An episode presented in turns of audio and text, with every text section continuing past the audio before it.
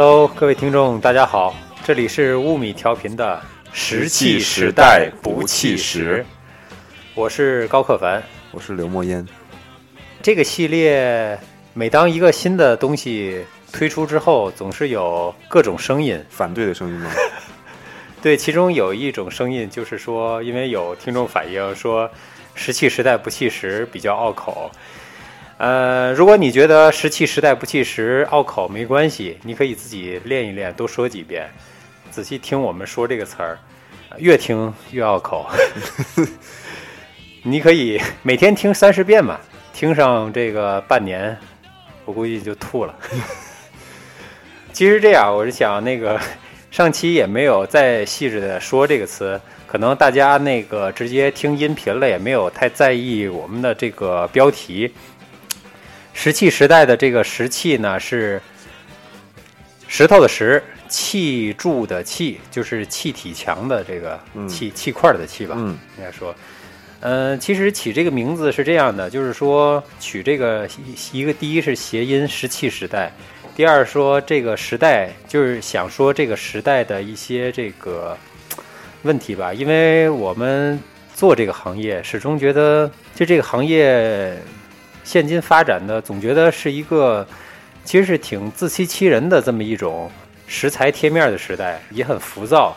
然后就感觉是这种像在掩耳盗铃的这种造假一样，就是我们想跳出这个圈儿，就是真正讲一讲，就是结合这个墨烟这方面的这个经历，讲一讲行业之外的关于真正的这个石料。嗯，可能大家并不太理解，就是说我们为什么比较痛恨这个石材贴面的这个时代，因为。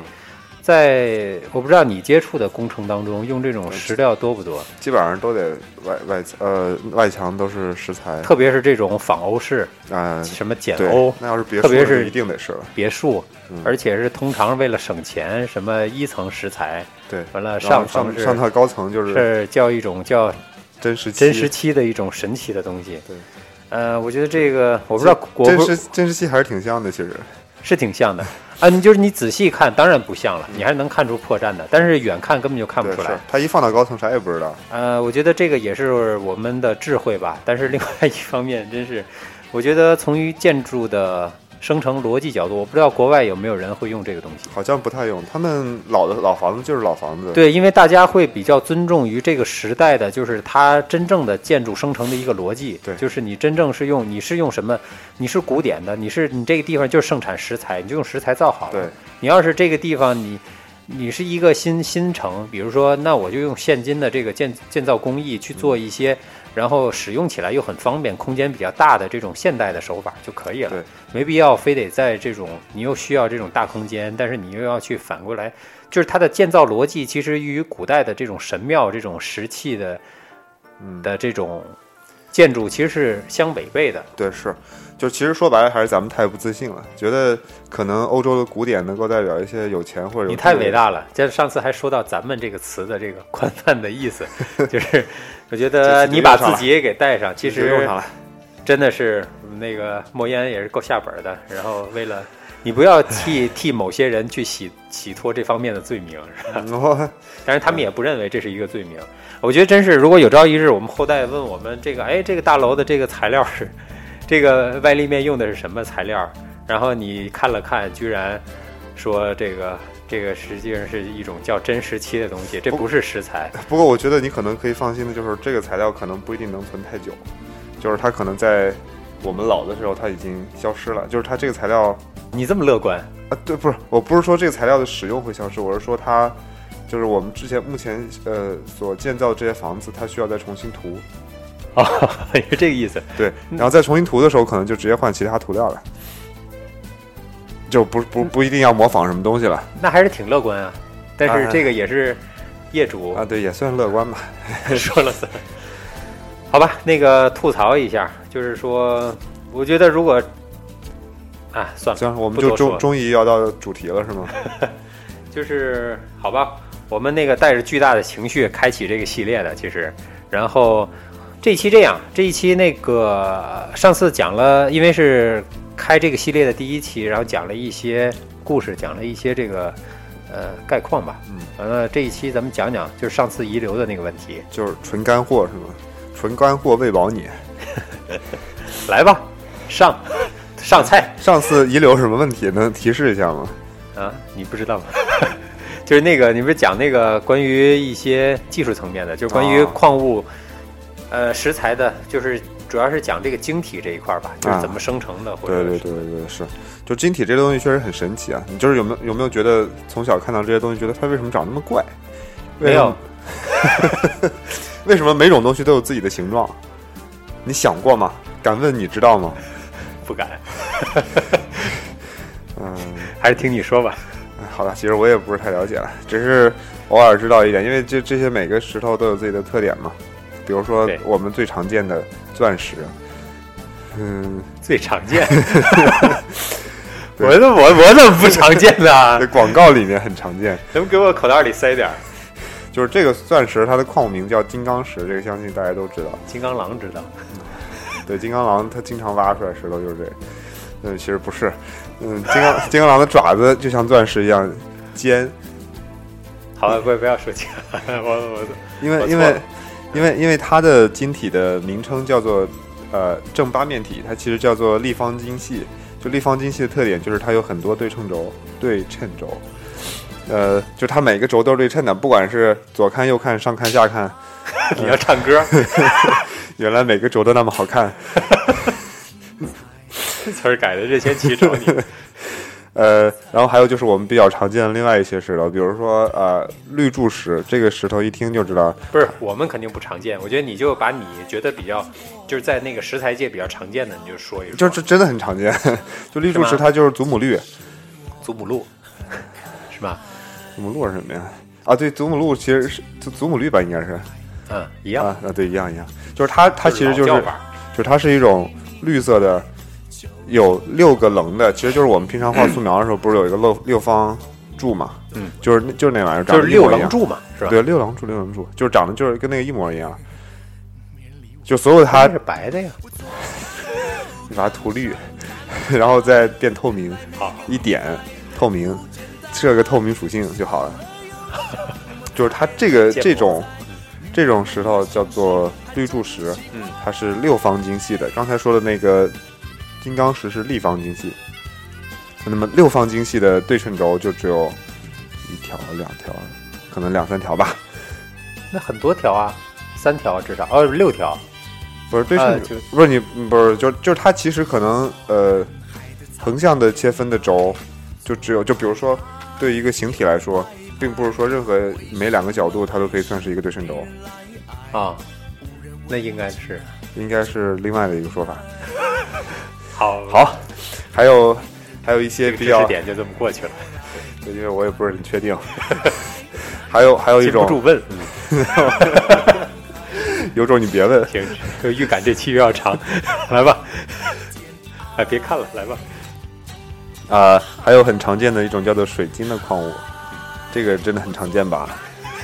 就上期你还提到了你家桌子我，妈嗯在实验这个东西。对，这个这个这种这种桌子，就是这种水晶，其实是呃一个叫做三方晶系的。三方，那就是立方，立就代表是四的意思，是这个意思。对，其实立方晶系的大部分矿物都是，呃，叫做正八正八面体，呃正六面体。对啊，对，就是正方体。那你为什么金刚石，你是不是也说是？对金金金刚石对，金刚石的大部分的形状其实是正八面体，但是所有的都这那为什么也叫立方体？啊、对，就这两个不是画等号。呃，在矿物学界它是画等号的，就是它其实只是表示的是，因为这个其实是翻译过来的，它其实只是表示的是有非常多的对称轴！的那就是种状态这个立方体并不表示正六面体。啊，不表示正面问题，它其实表示它其不是立方体，它只太狠了它只叫立方精细。啊，立方精细，明白？对，就是这个矿物族群很多嗯，比如说有一种叫做萤石的，就这种石头，萤石，呃，我说错了吗？呃，萤萤石关系，没关系。就是这种石头，它所有都是真正的立方体嗯，你看到以后会很嗨。呃，是什么样的呢？就是它就是正六面体啊。正六面体。对啊，为什么会很嗨？因为呃每个建筑师看到这种都会比较嗨吧？就是跟那个是不是跟黄铁矿一样？啊，对，是啊黄铁矿也是这样。啊，你都已经知道这么多了。在你们家看的，那我们家还有萤石，你怎么没注意呢？你也没给我。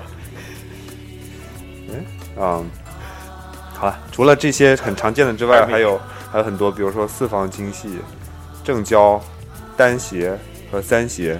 那个这样就是方，是不是我这么理解？方是不是指的就是说，首先它是一个棱柱，首先它是一个棱柱，然后方指的是这个棱柱的截面是几个边，是这个意思？嗯，不是这么确定。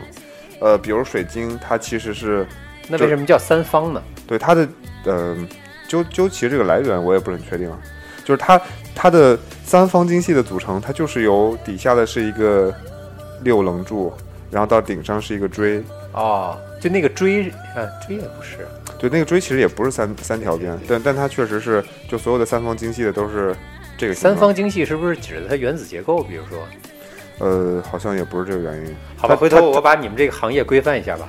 哎其实应该已经规范过了，只是这规范我没读到。没事儿没事儿，但不妨碍今天的讲解。挺妨碍，挺妨碍我们对未来的认知。其实就是这些所有的这些呃没有固定形状的矿物，挺挺就这些这些矿物，其实最终它都会被加工成一些工艺品嘛，或者什么成为手上的一个闪闪发光的小钻石。啊就是它本身，嗯、这个钻石出来的样子是一个带 带带带盖儿，然后底下是一个尖的一个，就钻石最标准的那个镯形。嗯，对，这就是我平常能看到大部分的钻石就来自那个形状。但是事实上，钻石最出产的出产的时候，它的原始形状，呃，往往都是正八面体。啊，真的假的？真的，当然了，不是，应该是，就正八呃正八面体应该是那个四个面儿，呃，就是就八个面儿，每个面儿都是三角形吧？啊，对，就是那吧。那就是那个，就是那个。但是我们往往看到的都不是完整的吧？呃，有一些可能经过一些什么呃地壳运动什么的，因为咱们看到的钻石，其实就是肯定都是加工过的。啊，那是肯定。就是我我还没有说感觉哪个钻石的原石的形状就是钻石磨完之后的那个。啊，那当然从来没有过那个样子。但那个形状就是钻石现在这个哦，就是你说接近就接近它的那个原始的形状是吗？呃，也不是接近。最开始的时候，这个形状之所以是这个形状，呃，我是说就是琢钻石的这个标准的镯形，就是雕琢的这个琢琢形，呃，是源于一个设计，就是这个设计是能让钻石，呃，所有的光都从底部能够透到顶部来，因为钻石的色散和它的折射率是是是在所有的矿物中比较优秀的，对对对，然后它就等于把这个像它的优势就是最更加靠拢对对对对，是所有的光，就是你如果从底部看钻石的顶部的话，会看到一片黑暗，因为所有的光透过去了。呃，但是从顶部往下看的话，会发现非常光彩夺目，因为是吧？对，就是因为所有光都能反上，呃，所有的光都能反上来。这哦，这个是适合它的最佳镯形。当然，钻石有很多其他的形状，那其他形状不是很适合它的这些特征，呃，但是可以，也许是出于其他目的，比如说最大利用这个钻石目前的形状啊，或者它其中有一些杂质要把它去掉，这些原因会让它成为其他形状。但是最标准的镯形还是那个形状。明白明白嗯明白。哇，终于有一个 很强势的知识点。好强大啊！就是原来我们比如说呃石膏，就是我们经常画画画啊什么石膏这些东西，你会觉得它是不是可能形状非常不固定啊？它人想让它变成什么形状，它就是什么形状。比如说想让它变成大卫的脸，那它嗯就是一张脸；想让它变成三角锥，哎，有三角锥吗？有，有 或者或者一个带把儿的什么奇怪的形状。带把儿对，当时画素描有好几好几个带把的形状，你忘了吗？啊，我知道。反正都很怪，都不都不知道怎么形容。就比如说这个石膏，它其实也是有自己的晶体的，嗯，就所有的矿物都有自己的晶体，而且石膏的晶体还挺美的。呃，它它形成晶体的条件是它需要有一些分子结构形式的水和它的那个硫酸钙石膏的结合到一起晶，体是什么样的？也是透明的，像水晶一样不是。不是不是，我就是形状。它的形状，呃，石膏是单斜晶系的，所以它的形状比较扁平，呃，看上去呃有一些斜面，啊，不是太像一个柱子的样子。就是它是理解一下。啊，行，这个挺难形容形状这玩意儿，在哎，你能把这些回头列下来吗？就是放到列下来，对，放到比如说将要有的微信平台，啊，微信平台我都崩溃了，微信平台实在是它那个申请很诡异，我觉得它平台里逻辑上有 bug，很严重的 bug。哎，算了，再说吧，早晚的事儿。矿物晶体本身都是呃有评价标准的，就是在我们玩石界，就是比如说喜欢石头这这些行呃同行里面，不能叫同行吧，爱好者里面，呃，大家都还是有一套呃比较比较容易的规则去判断哪个晶体是是比较美的或者不美的，因为这个东西都司空呃都都非常浅而浅显易易懂，就是每个晶体只要完整，呃，并且能让人感受到美，那它就是最终成功的。就没有裂痕什么这些啊，对，这这些东西都对，都是都是判断标准之一。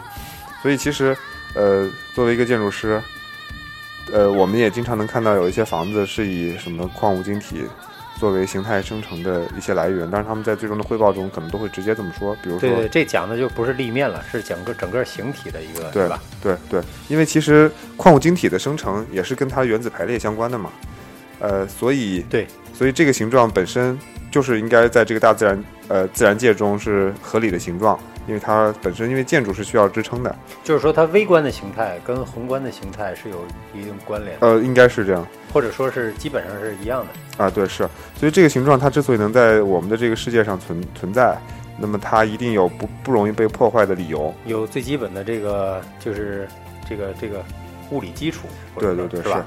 其实这个相当于也是分形分形学的一个理论，哎，对也是，就是最宏观和最微观实际上它是一样的，完全是。嗯，是，所以建筑也是一样，就是我们房子也是需要不倒，至少能在这个地球上站着，那么能和矿物的一些组成方式相关，呃，可能也是一个合理的选择。就是实际上我们在做设计，实际上说是做设计，其实都是在模仿那个大自然的一些东西。哎其实大自然那个教会了我们很多的智慧，嗯，又和你的理论相关了，不是我的理论，是公认的理论，道法自然。师法自然。就说这个晶体吧，就是就不就是这样嘛？就是那个，其实你哪种稳固，其实自自然用最基本的这种方式，用几种最最简单的，就你刚说的这个、嗯什么几方几方的这个，其实它就是已经是最稳固的了。对，是，嗯，而且比如说做建筑的时候，还会经常有一些形体的组合，比如说嗯哪个呃方的和哪个长条，嗯，它们是怎么搭配的？群高层的群房和高层的主塔楼，他们又是怎么搭配的？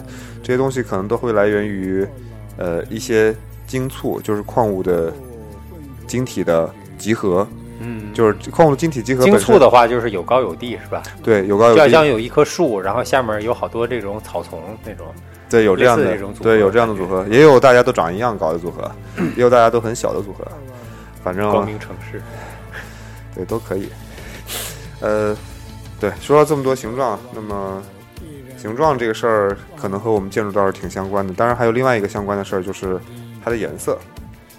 呃，对，因为我们很多建筑其实是用到了石材的颜色，嗯比如说呃，在西班牙有挺多的教堂。呃，也不只是西班牙，其实很多教堂都是这样。就嗯在特别是他们比较原始的状态的时候，嗯嗯，都会用到一种矿物叫雪花石膏。当然，这个矿物也不只是老建筑师用，哦，当代的很多建筑师也很爱用。是吧？呃，对，是他们可能会拿一整面墙，我就知道雪花牛肉，对，确实基底还有点像。就雪花石膏有一个特点，就是它透明度介于毛玻璃和普通玻璃之间吧，就是它可以看到一点点可以看到一点点人影。呃，同时它透透出来的光非常柔和，可能可以和教堂的一些一些独特的感受相关，所以呃，很多建筑师都爱用它。呃，而且雪花石膏本身还带有一些大理石的肌理，就是这个，哎，那更像牛肉了。那这个肌理会产生一些特别的效果，这个是任何人造材料都比拟不了的。对，呃，雪花石膏颜色本身是白色带点黄，但是它在太阳光之下照射之下，或者说呃它在透射的过程中，它会发比较明显的黄光。但是那种就是说它是自然的一种，就是因为实际上你说是这种雪花，呃叫叫叫雪花雪花石膏，雪花石膏是吧？雪花石膏其实它里面是有不同的这个颜色的，对吧？揉在一起，其实大部分都还是那个白偏黄的样子。白偏黄是吧？但是它就是多多少少都会有一点点这种对有点肌理的肌理嘛。其实就是这种变化，才能让它有一种这种食材的真实的感觉。哎，对。但是现在的就是说，嗯、其实就是回刚才讲的那个话题，就是现在很多的，包括人造石材，嗯，包括那个木地板，人造木地板，大部分咱们能看到的这个所谓的肌理，它都是印上去的，哎，对，是，是吧？对它都根本就不是石材本身，它只是一个，它只是用人造的一种，好像是石灰粉还是什么的，高温高压然后做的一个底，然后就表面的你任何材料材质就是它的这个这个花纹都是被印上去，去模拟天然石材的这个这个感觉，对。就觉得这种有必要这样造假吗？当然市场还是蛮大的，就是对，而且而且大家都很认这个，但是如果真是这样，因其实他就话说回来啊，就是在上一期说的了，就是关于等于这个真正的食材，它相当于是一个三维的物体切出来的一个二维的一个平面，我们能看到它的肌理，而且不同的肌理就是不同的颜色啊，甚至嗯就即使不是石雪花石膏。其他的这种食材，在不同的颜色，它都有不同的这个反射度、透光度，它是一个很丰富、有很丰富层次的这么一种感觉。对，让人会能亲身感觉到这种自然的存在，你的存在。但是这个二维的图图面印上去的，它嗯怎么样都是冰冷的，就是呆呆板板的，就是你看上去能看出感觉有那个肌理，但是实际上，尤其是就建筑有两种，一种远看，一种近看。嗯，当你贴上去，手摸上去，就是你那种感觉，包括光影反射下，你会看到就是一个冷冰冰的、很假的。对，而且他们还有很多时候是有重复感的，啊，对对对，是这种东西一看就是觉得和你无法沟通的东西。就 low 了是吧？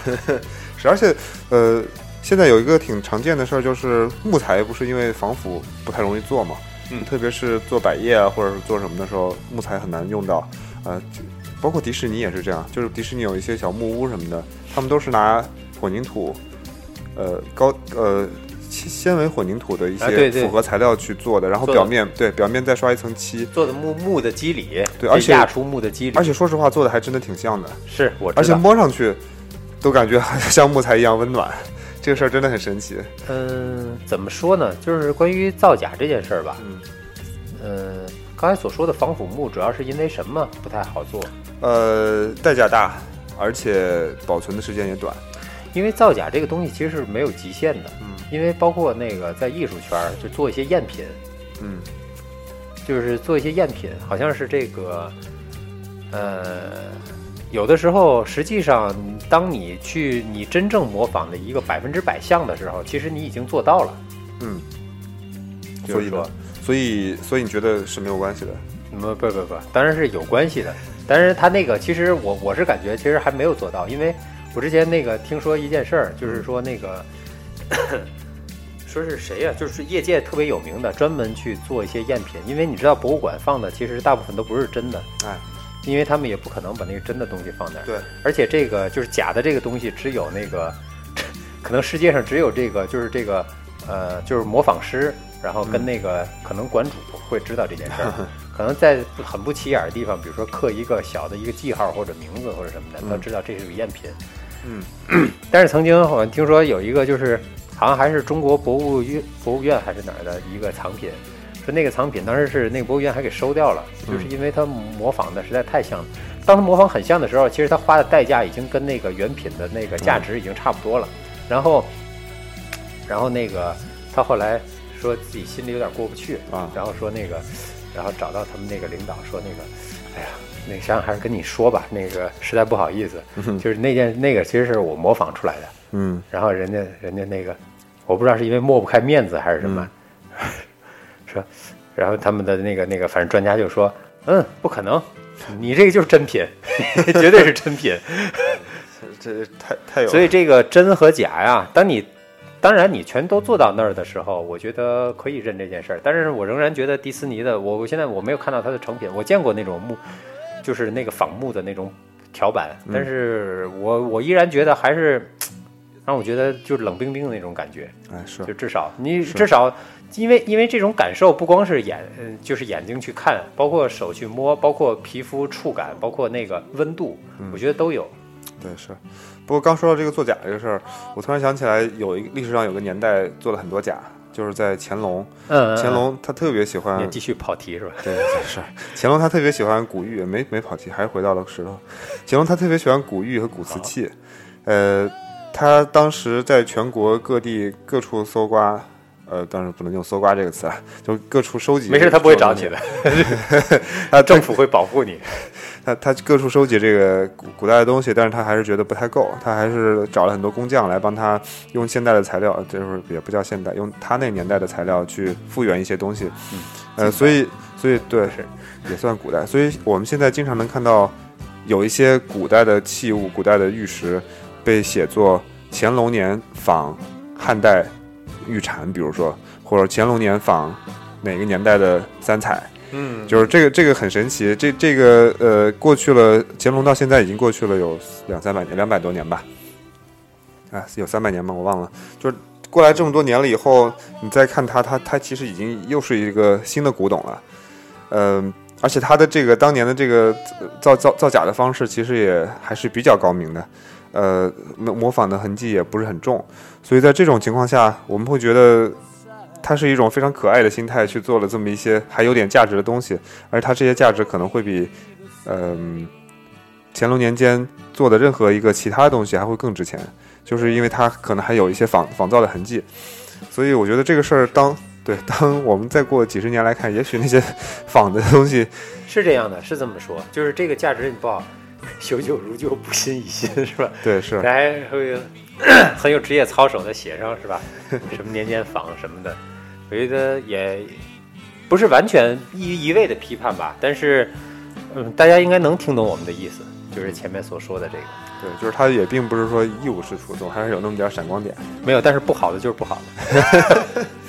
已经完全找补不回来。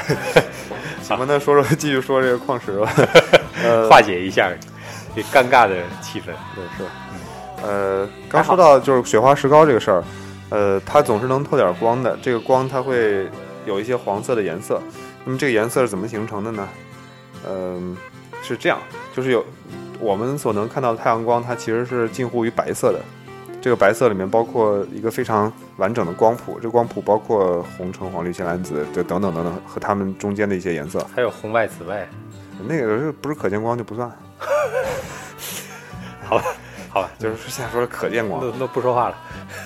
啊，那么可见光里面，呃，你可以看到这些光，它会穿过任何一个透明的介质，就这个介质它所呈现出来的颜色，其实就是这个光透过的颜色。呃，这样解释清楚吗？清楚。好呃，那么它透过的这个颜色是为什么会透过呢？是因为它吸收掉了这个白光中的其中一部分光谱，就比如说，呃，一个红色的，呃，一个一个红色太少太太没有代表性了，还是说，比如说橙色吧。那么橙色这个有个矿物它是橙色的，那么说明白光入射它的时候，它还是白的，但它出来的时候，蓝色、黄色、绿色、紫色等等这些颜色可能就被吸收掉了。只是哦这是这期是一期技术技术性的，哎，我刚才是不是说黄色被吸掉？其实黄色没有，对黄色和红，色，对，黄色和红色这两种颜色被留下了。呃，但是对于每种矿物来说，就是我我也想帮你解释清楚这件事儿，嗯但是我在想，就是吸收的话，我在想啊，就是说吸收这个东西，嗯，吸收实际上你说吸收吸收到哪儿去了呢？就是因为光是有能量的嘛，对，对，它是被吸收到了，就是要不就你就激发这个电子的这个跃迁，你要不然就是那个转化为这个热量。但是你如果纯粹，呃，激发电子跃迁的话，其实它就是已经从微观的层面，它已经在慢慢的去改变它。但是其他的，但是它的这个原子结构又是相对稳定的，嗯。所以它这个这一部分能量可能会耗散一部分，但是转化为那个热量或者什么，所以就是会产生这种所谓的发热或者是啊，对，是是这个意思，是。就电子跃迁，它其实还是依然没有保，没有改变这个原子的结构，所以黑颜色容易吸热，就哎容易对对对感觉热。是这个意思，是不是这个意思，是这个意思。你刚发现。你懂得太多了，没有，我我就随便替替你解释一下。对，是就就这些矿物的，呃，矿物的吸收能量确实是用在了，呃，包括比如说电子跃迁等等等等这个方面，呃，但是它其实不能带来这个矿物本身的结构的改变，嗯、不然它就不只是一个，不然它接受就不是太阳光了，可能就是激光或者什么。对对对，是。就是多少可我我不知道，我这真确实真不知道，就是多少可能会改变一点点，但是可能不足以，就是说，这个不是我们宏观能看出来的。因为因为量子它是有能级的，嗯。就是当你这个你不足以就是像激光一样能够突破突破它的一个能级的话，它不会有任何物理性质改变的，对对是，它可能就会转化，继续转化，对是。呃，那么每个矿物它其实吸收的时候，不是像我刚说那么简单，就是比如说把什么黄色、紫色、蓝色、绿色，你你们就过来吧，不是这个意思。它其实是有选择有选择性的，在这个光谱带上面挑几个小条吸收掉。那么呃，可以通过一些仪器来看出来这个，比如说呃光谱仪。那么光谱仪它可以反射出来，呃由这种矿物得到的，由由这个矿物所吸收过的这条光带所反能反射出来的所有的颜色。嗯，在这条光谱上面，如果没有经过这个矿物的情况下，就是这条光谱非常完整，从红到紫，呃，是一条非常完整的光带。那么它经过这个矿物之后，会发现上面会有一些不规则的黑条。这个黑条它不是非常准确的把黄色整个拉掉，或者把红色整个拉掉，它其实是一些介于红和黄黄之间的颜色，或者蓝和紫之间的颜色。没错，没错，就是这是不是学过以前？这叫什么？哎，学过吗？反正类似的一个就是焰色反应，可能跟这有点相关吧。焰色反应，这个印象不太深这。是化学，但是还有一个就是什么叫什么色谱什么，就是说就会产生黑条，就会知道这个星球上就是这这个行星上有什么它有什么元素？对，是，对是，这这这个就是用来检检验元素的一个标志，就是每种元素它它的原子所吸收到的光谱是不一样的，所以矿物其实是通过可以可以通过这点来进行鉴别的。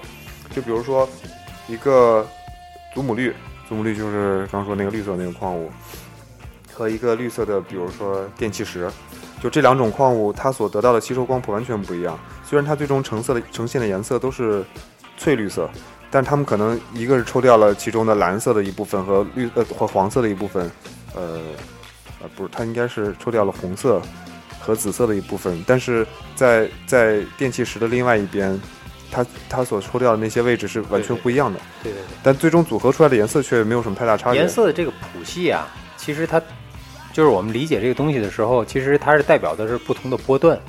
对其实咱们在讲的这件事儿，其实是讲的这个玻璃二象性里，就是物质的，就是波动性的一方面，就是这个它接受的是什么波段的，它只是某一个特定的一个元素，它是接受这种固定的波段，然后才能够进行这个吸收和转化，对对对是是吧？对，所以通过这个方法来鉴别矿石也是非常靠谱的一个方式啊啊啊。啊！每个这仪器大不大？就是你你们你有没有？我没有，我只是看别人用过。这个仪器挺小的，其实不是不是太复杂啊。呃，这个由不同原色元素来制色也分两种，嗯一个就是这种矿物它自己带的颜色，就比如说呃，比如说橄榄石，它是呃铁和镁的硅酸盐，嗯，呃，在这种矿物中，它的绿色是由整个的这个呃二价铁离子制色的。嗯嗯，对，呃，二价铁是这个颜色。对，二价铁在溶液里面也经常是浅绿色的嘛。嗯，对，但是三价铁就是棕黄色的。对对，在所以在矿物中也经常是这个状态，就是，但二价铁会不会不稳定？就是 但是它它它都已经形成硅酸盐了，就无啊，它它对对对，呃，但是事实上，呃，铁有时候制的是绿色，这当然就二价铁嘛。有的时候它就是会表现出来是深红色，比如说在石榴石的时候，咱们咱们这期会有人听吗？这是考验你们的时候，考验你们时候到了，对，那是不是我们的忠忠实听听众。嗯我们会有活动哦，对，到最后会有个彩蛋哦。送大礼哦，嗯，去莫言家拿石头。哎其实时间也差不多了。那好，我们我们大礼可以送出了。就是去莫言家，想拿什么拿什么。还好还好，我们家钥匙马上就要换 B 级锁了。上期相关啊，呃，那还有很多常见的矿物，比如说孔雀石，它就是铜这种矿物这种元素制色的。嗯，铜是绿色，这个也也也非常常见嘛。嗯，呃，还有一些像什么铬啊、锰啊这些元素，它吃呃它产生的颜色也是不同的，比如说绿色或者粉色。对，嗯，基本可以说都不同，只不过就是这几个可能代表的颜色特特特别一点儿，是吧？对？是是是。呃，当然这刚说刚说的是自色，就是说，呃，他们这种矿物自己本身啊，这些元素就元素就可以带出来的颜色，还有一些是他色，比如说钻石，呃，钻石普普普通能看见的，一般都是白色或者叫无色，但是事实上它经常会有一些粉色和黄色以及蓝色的品种。啊啊啊，对这带了微量的其他的，哎，对对对，是，那这个也很好理解，就是只要它带点什么其他元元素，它就会产生不同的颜色。我不不太理解，回头你给我几块我就理解了。嗯那我也我一直也理解不了，就是我没有呀。何必？那矿物其实还是有很多其他的效应的，比如说双折射，比如有一种叫做滨州石，其实也就是方解石的一种。方解石就是碳酸钙，其实就就大理大理石，啊，大理石碳酸钙，啊呃，它这种大理石的最纯净的品种，嗯就是方解石。方解石也是一种，呃，特别是呃方解，对谁姓方？方方形，然后方解释方舟方舟子、冰舟石，就是方解石，它其实也是透明的，啊、那为什么就就就双？你刚说双折射是？对，是，你解释解释一下。就是说，你比如说你拿了一个用方解石做的眼镜儿，那么你就告别了能看清这个世界的机会，你所有的眼眼前就是重影，就瞎了，就是海市蜃楼是吧？对，有这种感觉，就是它因为这个也是一种挺挺常见的光学现象，但是方解石可能比较明显。呃，就是你，就是透过这个石头看到的所有的对面的物体都是两个，对，都是两个。那这两个都是虚像，哎，所有的像都是虚像吧？哎，这个我不是很凸透镜不是实像吗？嗯啊，不是凸透镜在那个焦距之外是实像，啊，倒立啊啊，对对，我想起来了，对对对是，对，但但这个是虚虚像还是实像，我记不清了，应该是实像吧，倒的正的，正的那应该有可能是虚像。good。没事，反正你在说的是那个，不不不不打断你，不是那个关于透明的相关的一些事儿是吧？对，是，呃，对它它就是透明的，所以你才能看见它。啊啊啊！呃，所以所以就是这个这个原原因原因，就双折射这个原因，是因为它的晶体排列它是有两项的，它是沿着它的一轴和垂直它的这个轴是有叫做各项异性的这个这个说法，明白就是说它它会在不它会在折射的过程中产生两个像，明白，嗯就是相当于比如说一个就是就是甘蔗嘛，甘蔗嗯甘蔗是吧？一个方向就是这个，啊，一个方向很容易咬断，两个剖面都不一样，嗯。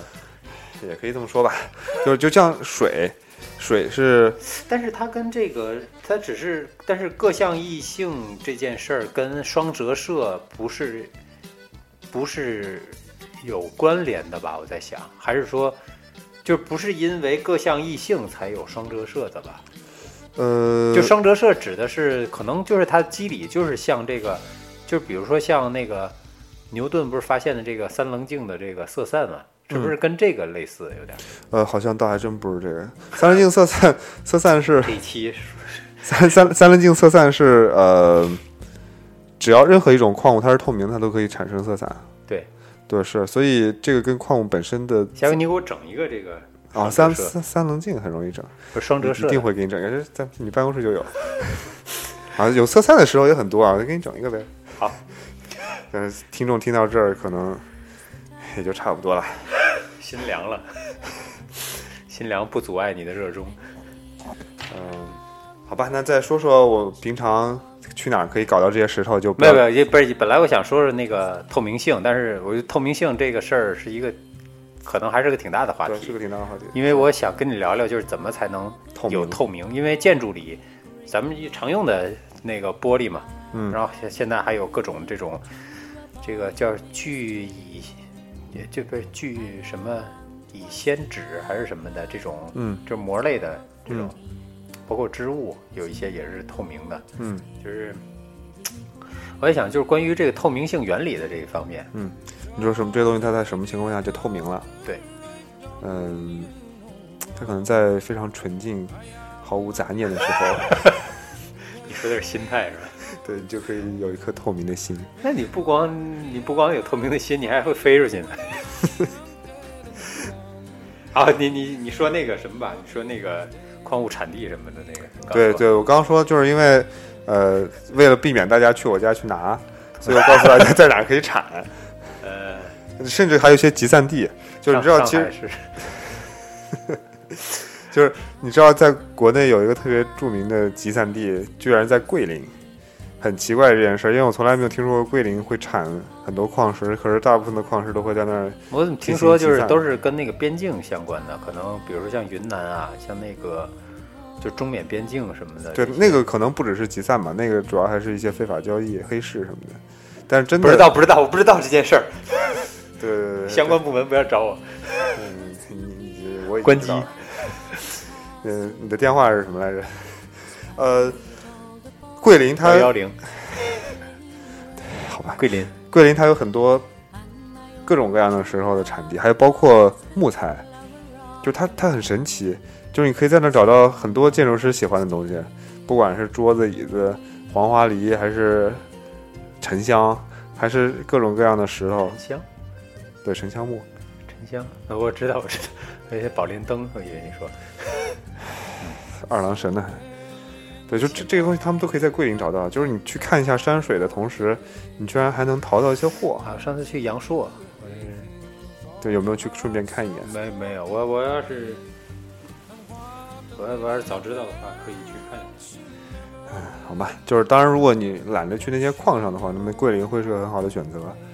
当然，哦，就是呃它是交易地，就是本身不是矿。，对集散地，嗯嗯嗯，对是。呃，如果你要真的去其他地方玩的话，比如说斯斯里兰卡或者巴西这两个带着自带矿石标签儿的国家，你就可以随时入手一些。呃，但是事实上这个就是为什么这些地方集中，啊，这个就是矿脉嘛，矿脉在某些地方，因为这是不是因为就是说，第一它是这个大陆断裂的这个地方，然后它是这个因为板条运动理论嘛，嗯，这个是不是就是靠近？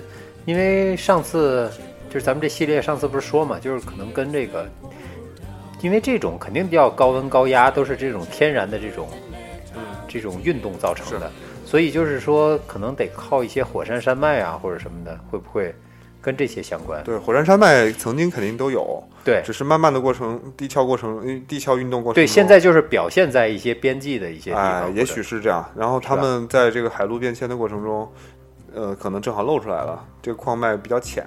就是你要想象一下，这些矿脉它可能存在这个地球的各个角落，是是，对，有些可能只只是藏的比较深，我们找不对对到。对对对对，那在巴西或者斯里兰卡，正好某些矿脉，比如说产红宝石、蓝宝石的，有些产呃什么电气石、绿柱石的，是是，就这些矿脉，它们正好能露出来。对对对，就是比较容易发现，像藏在藏的比较深，比如像你们家地窖下面三米的地方，对，啥也没有，就是对，有一些土豆，要不要来看看？呃，欢迎大家来看土豆。呃，行，要不咱们来一期短的，反正就是好的，这期说短也不短，说长也不长。好，那就这期就到这儿吧，咱们下次再说行啊行，好，呃，各位听众，拜拜。拜拜。